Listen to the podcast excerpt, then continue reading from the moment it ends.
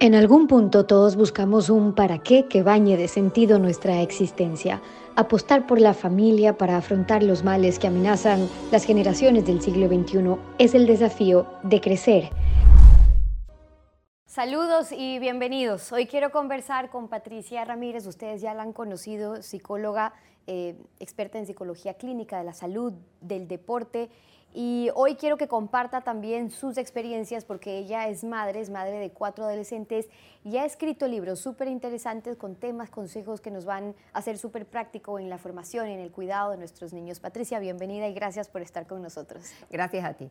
Empezaba yo diciendo que eres madre de cuatro adolescentes y tú te empezaste a vincular también en el tema del deporte para hacer este símil, ¿no? Esta comparación. Escribes, así lideras, así compites, haciendo este símil al deporte también. Entrénate para la vida. Porque tú has visto, Patricia, cómo el deporte, en el deporte los niños aprenden lo que mañana va a ser la escuela de su vida, ¿no? Lo que les va a enseñar después. ¿Por qué es tan importante para ti que los niños jueguen y hagan deportes?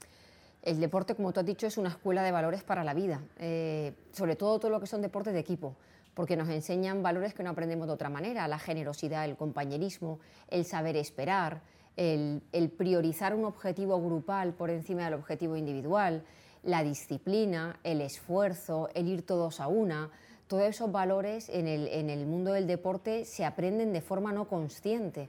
Tú empiezas a entrenar en un equipo y todo eso poco a poco lo vas asimilando.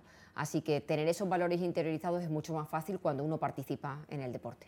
Cuando tenemos casos de madres que nos dicen, bueno, eh, es que mi hijo es más para eh, temas tecnológicos, para temas eh, científicos, para juegos de mesa, para algo de creatividad, los deportes no son sus fuertes. ¿Qué haces para motivarlos? Bueno, una madre yo creo que nunca debería elegir por sus hijos ese tipo de actividades. Mira, para mí hay una serie de pilares básicos para la salud mental. El descanso, o sea, no robar horas al sueño, alimentarnos de forma correcta, meditar, saber mantener nuestros pensamientos alejados, los que son tóxicos, y el ejercicio físico.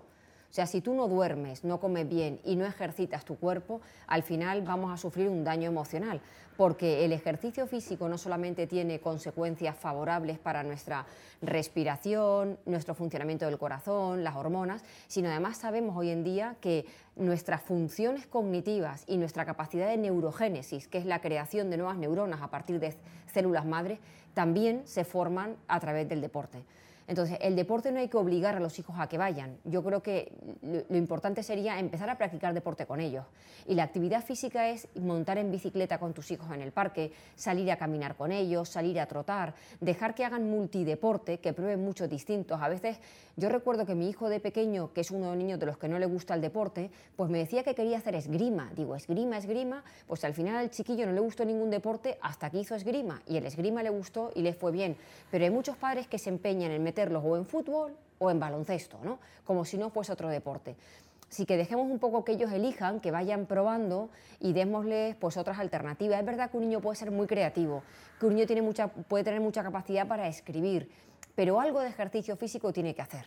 Igual no tiene que estar por, qué estar federado tres veces en semana, pero sí que podemos hacer muchas cosas con él en casa o en el parque los fines de semana. Dices que la actividad física, que los deportes ayudan no solo en un tema de educación de valores, porque aprenden en los deportes el tema de la cooperación, pero también, y eso me llamaba la atención, en temas de concentración y atención. ¿Cómo? Sabemos que cuando tú haces ejercicio físico, actividad física, tu cerebro de alguna forma eh, pues mejora ese tipo de funciones. ¿Qué funciones mejoran? La atención, la concentración, la memoria, todo eso funciona mejor cuando practicamos actividad física. Es una consecuencia, como cuando duermes. Nuestros neurotransmisores, nuestras funciones cognitivas funcionan mejor cuando tenemos un sueño reparador, pero también cuando ejercitamos el cuerpo, porque el ejercicio no solamente repercute en nuestro organismo, en nuestro cuerpo, sino también en nuestra mente. Nuestra mente está mucho más sana. ¿Por qué? Porque el ejercicio libera neurotransmisores como las endorfinas, la oxitocina, la dopamina, y esos neurotransmisores ayudan a que estemos más relajados y a que nos sintamos también mejor. En la actividad física y, en el deporte, luego surge la competitividad, sobre todo en el tema de los deportes y con los chicos, no se diga desde, desde más pequeños. ¿Cómo cuidar eso que tú dices, la insana competitividad? La competitividad no es algo que nosotros llevemos en los genes, es algo que también les inculcamos y empieza a inculcarse en casa. ¿Cuántos padres y madres no hay equivocadamente inculcando, pues cuando tengas el balón, métela tú, tú no se la pases al compañero, a ver si tiras tú, porque pareces tonto? O sea, inculcamos esa competitividad transmitiendo a, nosotros, a nuestros hijos que sean individualistas jugando a un deporte de equipo. Tenemos que dejar que sea el entrenador el que reparta el juego y que diga cómo. Y lo que hacemos en las categorías inferiores, en el, fútbol base, es inculcarle valores que van en contra de esa competitividad. O sea, el niño tiene que aprender a competir en el sentido en que tiene que aprender a superarse y a tener actitud y a tener garra. Pero por encima de esa competitividad está la generosidad. Y que si hay un compañero mejor posicionado que tú en el área, tienes que pasarle el balón. ¿Por qué? Porque si el compañero hace gol, ese gol es para el equipo y también repercute en tu bienestar. No tienes por qué ser tú el protagonista de esa jugada, ¿no? Entonces, ojito con la competitividad. Si ser competitivo implica menospreciar, humillar, tratar mal o no tener un juego limpio, eso no es competitividad, eso es jugar mal. Decías que con el, con el deporte no se debería castigar, porque nos pasa muchas veces, ¿no? No cumpliste tal o tal cosa, entonces hoy al partido de fútbol, que sé que lo disfrutas y que te gusta, pues no vas. Pero hay una razón que va más allá de si creemos si está bien o si está mal, y, es que el practicar eh, deporte o actividades potencia estas funciones cognitivas de las que tú hablas, que en realidad puede estar generando una afectación en lugar de ser un castigo que inculca un nuevo valor. Eh, yo te decía antes que para mí eh, la actividad física es unos pilares de la salud mental. Si tu hijo trae en suspenso matemáticas, tú nunca le dirías, hoy castigado sin lavarte los dientes, hoy castigado sin dormir. No. ¿Por qué? Porque son conductas saludables que nos ayudan a mantenernos sanos, pues el deporte ocurre lo mismo. Los padres tratan de quitar algo que es muy apreciado para el niño, porque a ver si se siente mal y con eso espabila. Eso ya es un error, porque el castigo no funciona. Lo que tenemos que tratar es de sentarnos con ese niño y analizar qué ha pasado para corregir aquello que ha hecho mal, pero no podemos quitarle una actividad que está promoviendo esas funciones cognitivas positivas, que está enseñándole valores y que además el deporte nos enseña a ser más organizados y más disciplinados, que son también valores que nos ayudan a estudiar. O sea, todo lo que nos aporte el deporte es generalizable a los estudios. Así que le estamos quitando una actividad con la que estamos perjudicando su salud física, su salud mental, su capacidad para relacionarse y desarrollar habilidades sociales y, por supuesto, su fuente de bienestar y felicidad. Tú cuando vienes de entrenar y estás feliz, hay más probabilidad de que te pongas a estudiar que si estás enfadado en casa por no haber ido al entrenamiento. ¿Cuánto nos cuesta a los padres eh, trabajar en el tema de la disciplina de los niños, el respeto?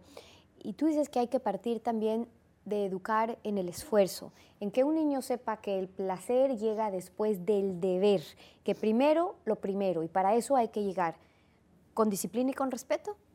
Para eso hay que llegar sobre todo con disciplina, por supuesto el respeto tiene que estar siempre. La disciplina está en, el orden y la rutina que tengamos en casa. Eh, muchos madres, muchas madres y padres, con tal de no discutir, si el niño le dice, luego me pongo con los deberes, pues lo dejan y se pone con el móvil a jugar. Y le estamos enseñando al niño que primero es relájate, primero disfruta, primero el placer y luego ponte con una actividad que es mucho más incómoda. Claro, luego no apetece. Entonces, por encima siempre del placer tiene que estar el deber. Está claro que si un niño llega del colegio y está cansado, igual hay que dejarle 10, 15 minutos lo que necesite para descansar. Pero si ahí le ponemos una serie, una película, le damos el teléfono, esa actividad va a ser tan atractiva que va a anular la capacidad que tenga de esfuerzo para ponerse luego. El esfuerzo hay que entrenarlo. Entonces, igual hoy nos ponemos 10 minutos, igual mañana nos ponemos 15, igual al día siguiente media hora, igual luego le enseñamos a esperar un poco para que aprenda a esforzarse. O sea, el esfuerzo no surge de un día para otro, es algo que tenemos que entrenar. Y nosotros somos los primeros que tenemos que entrenarlo. Porque si tú como madre estás viendo Netflix en tu casa y le dices a tu hijo, ponte a estudiar, y tú te pasas cinco horas tirada en el sillón de tu casa, pues no, no está siendo... Los niños aprenden más con lo que ven que con lo que les decimos. Y el niño dirá, vale, yo me pongo a estudiar, pero es que tú estás todo el día tirada en el sillón.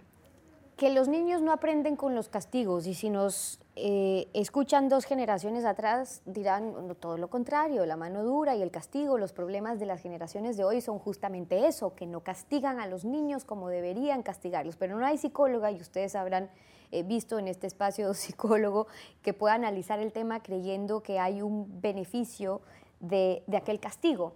Y por eso hay que preguntarse, cómo educar eh, en disciplina, pero logrando, porque muchas veces ese castigo lo que busca es con la represión generar atención, que me hagan caso, que, que, yo pueda captar la atención de este niño porque se ha sentido mal y entonces ahora me hace caso. Hay otras formas alternativas de captar la atención del niño para que el castigo no sea el camino. Mire, el castigo no es el camino porque lo que genera es revancha. La persona que es castigada lo que, lo, que tiene ganas es de que tú te fastidies porque tú le estás haciendo daño. Y estamos educando a los hijos para que sepan que cuando alguien no hace lo que tú quieres, tienes que sufrir. Y luego lo van a repetir con sus parejas y con sus amigos. Hay otras alternativas. La primera es educar en valores. Si yo quiero que mi hijo sea responsable, tendrá que aprender a ser responsable desde pequeño. Y un niño aprende a ser responsable cuando entiende que si se equivoca hay una serie de consecuencias si mi hijo se va al fútbol y se olvida la mochila, pues yo no voy a ir como madre detrás corriendo a llevarle la mochila. Ya se dará cuenta cuando llegue que se ha olvidado la mochila y que ese día se va a quedar sentado en el banquillo porque no puede entrenar. O sea, el niño aprenderá que cuando yo pierdo la atención sobre mi mochila hay una consecuencia. Si tu hijo se olvida los deberes de matemáticas, tú no puedes coger el WhatsApp de madres y poner Pablo se ha olvidado los deberes de matemáticas y allí todas las madres como locas mandándote los deberes de matemáticas de sus hijos. No, tu hijo tendrá que llegar al día siguiente al cole, enfrentarse con la profesora y decirle, se me olvidaron los deberes, y trabajar esa frustración. Así los educamos en la responsabilidad. Lo que no podemos hacer es quitarle a los niños todas las piedras, evitarles esa frustración, sobreprotegerlos y luego, que y luego castigarlos cuando no hacen aquello que ya creo yo que es importante que tienen que hacer. La responsabilidad tiene que educarse desde pequeño. Un niño con dos y tres años puede aprender a recoger juguetes. Un niño con cuatro y cinco años tiene que aprender a vestirse solo. Tiene que empezar a tirar del edredón de su cama para hacerlo. Eduquemos todo esto para que los niños luego no tengan que estar eh, dependiendo de nuestras normas y de nuestros castigos. Para mí es lo primero, educar en responsabilidad somos analfabetos emocionales, así lo dice también Patricia, pero los adultos y los niños, no solamente los niños. Y, el, y, en esta lucha en que estamos los adultos también de aprender a gestionar las emociones, con los niños quizás podría ser un trabajo, ahora que estamos tan conscientes de la importancia de ello, para poder empezar a trabajarlo desde más pequeños. Y me gusta porque tú dices que hay juegos, dinámicas en, en las que tú hoy, y, pregunto esto para cerrar, al padre que dice, ok, yo quiero empezar a conocer eh, cómo manejar las emociones de, mis hijos, porque noto que él mismo no sabe manejarla, pero y entonces, ¿cómo las manejo yo si primero tengo que conocerlo, pero no sé por dónde? ¿Qué le dirías? Mira, ahí nos da para una entrevista completa. Lo primero es ponerle nombre a las emociones. Los niños no las conocen, los adultos tampoco. Entonces hay juegos como vamos a elaborar una baraja de emociones. Entonces hacemos una baraja en la que ponemos en una carta la frustración y la dibujamos. Y eso se puede hacer con ellos, que es una dinámica muy bonita. La frustración, los celos, la envidia, la alegría, eh, la pena, la ansiedad. Y luego en alguna cena o en alguna comida con ellos podemos jugar, ¿no? Y yo saco y digo, uff, me ha tocado la alegría. Y para mí la alegría significa pues comer ahora con vosotros, pero luego también podemos sacar los celos. ¿Qué significan los celos? Lo que hay que hacer con las emociones una vez que se les pone nombre y aprendemos a hablar de cuándo nos sentimos celosos o qué cosas nos quitan los celos, es no juzgarlas. Yo no puedo decir a mi hijo, está mal que sea celoso. No está mal. Todas las emociones nos hablan y nos dicen algo. Si mi hijo está celoso, tengo que decirle, eso que sientes se llaman celos. ¿Qué te pasa? Mamá, es que me quieres menos. Porque, entonces, las madres, ¿qué hacen? Mentira, te quiero igual que a tu hermano, os quiero los dos igual. Y cuando negamos la emoción de nuestro hijo, estamos negando su realidad. Entonces el niño ya no te va a contar. Al revés, tengamos curiosidad. ¿Por qué crees que te quiero menos? Pues porque pasa esto, esto. ¿Y qué podría hacer mamá o papá para corregirlo? Venga, ¿cómo corregimos esa situación? Y entre todos establezcamos pistas. Los celos no están mal, la envidia no está mal, la tristeza no está mal. Solo tenemos que como padres y madres sentarnos con ellos y escuchar ¿Qué significa para ti esa tristeza? ¿Yo en qué te puedo ayudar? Y tener incluso un mural donde vayamos apuntando cuando tenemos una emoción, qué nos ayuda a salir de ella, eh, qué cosas nos motivan, cuáles no. O sea, de las emociones hay que hablar. La mayoría de padres es eso que sientes es una tontería. Cuando seas mayor y tengas problemas de verdad te darás cuenta que esto es una tontería. Deberías estar agradecido con la vida que tienes porque otros niños están muriendo de hambre. Sí, tu hijo está celoso, otros están muriendo de hambre, pero no es su realidad. La suya es esta y esta es la que tenemos que atender. Y si aprendemos a escuchar y nos interesamos, cuando nuestros hijos estén mal, acudirán a nosotros. Mamá, estoy triste. Y no irán a los amigos y los amigos le dirán, Buah, pues mira, me han, me han dicho que si te fumas esto, la tristeza se te va. Las emociones, que las trabajen con nosotros. Y como este tema da para otra entrevista más, ofrezco en alguna otra oportunidad volver a conversar con Patricia para que ahondemos en este y otros temas.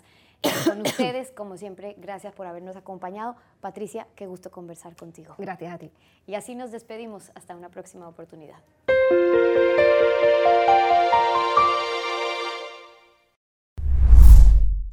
¿Necesitas ir al banco? Hazlo simple desde casa con la nueva versión de tu app Banco Guayaquil. Ahora podrás realizar transferencias y compartir sus comprobantes, pagar tus tarjetas de crédito y servicios y depositar cheques las 24 horas del día. Descarga la nueva versión en App Store, Google Play y hazlo simple con tu app Banco Guayaquil.